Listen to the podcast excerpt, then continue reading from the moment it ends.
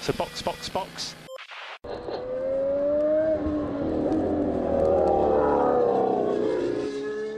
Bom dia e bem-vindo ao sprint de notícias do Box Box Box. Tudo o que você precisa saber sobre Fórmula 1 e automobilismo hoje, enquanto você esquenta o café e faz o pão com manteiga na chapa.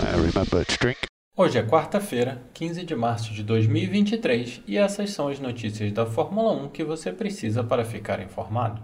MP1! Mais uma vez, reaparece a ideia de um GP em Londres, agora em um projeto para revitalizar uma região à beira d'água. Mas os mesmos problemas de sempre permanecem. Williams contratou um executivo de operações que chega de fora do mundo da Fórmula 1 e, finalmente, as notícias começam a olhar para Jeddah. Tanto a Mercedes quanto a Ferrari esperam ser mais competitivas na Arábia Saudita.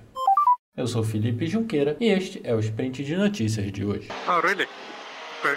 Falamos na segunda-feira das tradições da pré-temporada, outra análise de carros que não existem e o papo sobre tempo nos testes. Pois bem, ontem ressurgiu mais uma, o Grande Prêmio de Londres. Usualmente a conversa chega perto do GP de Silverstone, especialmente se o contrato entre a Fórmula 1 e os organizadores estiver acabando. Dessa vez, a ideia surgiu em uma proposta para renovar uma área portuária, algo parecido com o que foi feito em Barcelona na época das Olimpíadas de 92, com a pista de rua com 22 curvas e quase 6 km de comprimento. A proposta traz uma ideia muito louca: os boxes localizados no primeiro andar do Excel Center, onde rola a corrida de Londres da Fórmula E. Só um pequeno detalhe: a Fórmula 1 não foi consultada, não está tendo nenhuma conversa entre o pessoal que criou essa proposta e a Liberty, e tudo não passa de um exercício de marketing, com o CEO da empresa responsável pela proposta admitindo que o plano transformaria Londres com ou sem a Fórmula 1. Muita água precisa passar debaixo dessa ponte para essa história ter algum futuro.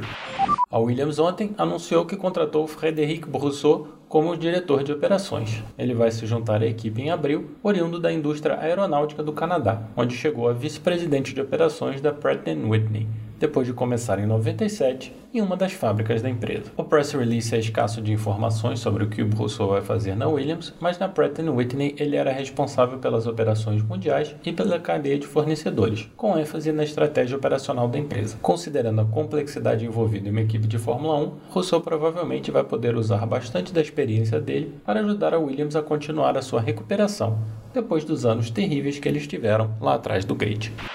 Tanto Mercedes quanto Ferrari esperam ser mais competitivas na Arábia Saudita e ambas as equipes têm essa esperança pela mesma razão: pneus. A pista do Bahrein exige demais da borracha e indo agora para Jeddah, tanto Mercedes quanto Ferrari esperam conseguir batalhar com a Red Bull, que foi dentre as três quem melhor lidou com asfalto de Sakir. Em Jeddah, o asfalto é bem menos abrasivo e com isso o desgaste também deve ser menor. Se vai ser suficiente para chegar na Red Bull é uma incógnita, mas com certeza a performance dos rivais deve melhorar. E ainda que a Red Bull permaneça na frente, podemos esperar uma disputa um pouco mais próxima, já que a Ferrari vai poder exigir mais dos seus carros e a Mercedes não vai precisar de tanta downforce para segurar a traseira do carro na pista, melhorando a aceleração e a velocidade final. Obviamente, se Ferrari e Mercedes esperam ter performance melhor, pode complicar a vida da Aston Martin, que também achou um acerto bom do carro e talvez tenha sido a equipe que melhor tratou os pneus na primeira corrida. Obviamente, a Red Bull tirou um pouco o pé durante a corrida quando viu que a vantagem deles era enorme. Além das equipes da ponta, a Haas é outra equipe que vem tendo problemas com pneus há bastante tempo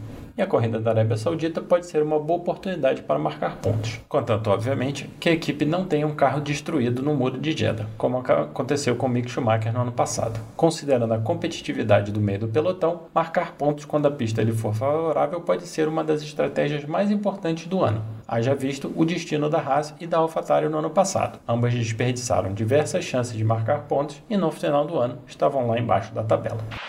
E direto do túnel do tempo, Saudia, antiga patrocinadora da Williams no final dos anos 70 e começo dos anos 80, e parte importante da história da equipe, já que a companhia aérea ajudou Frank Williams a não ir à falência na época, vai voltar ao grid. A Aston Martin anunciou ontem que fechou o patrocínio com a companhia da Arábia Saudita, sendo que a Aramco, a petrolífera do país, já aparece com destaque no AMR23. Com isso, passam a ser cinco as companhias aéreas do Oriente Médio patrocinando a Fórmula 1, com a Saudi se juntando a Emirates, Etihad, Gulf e Qatar Airlines.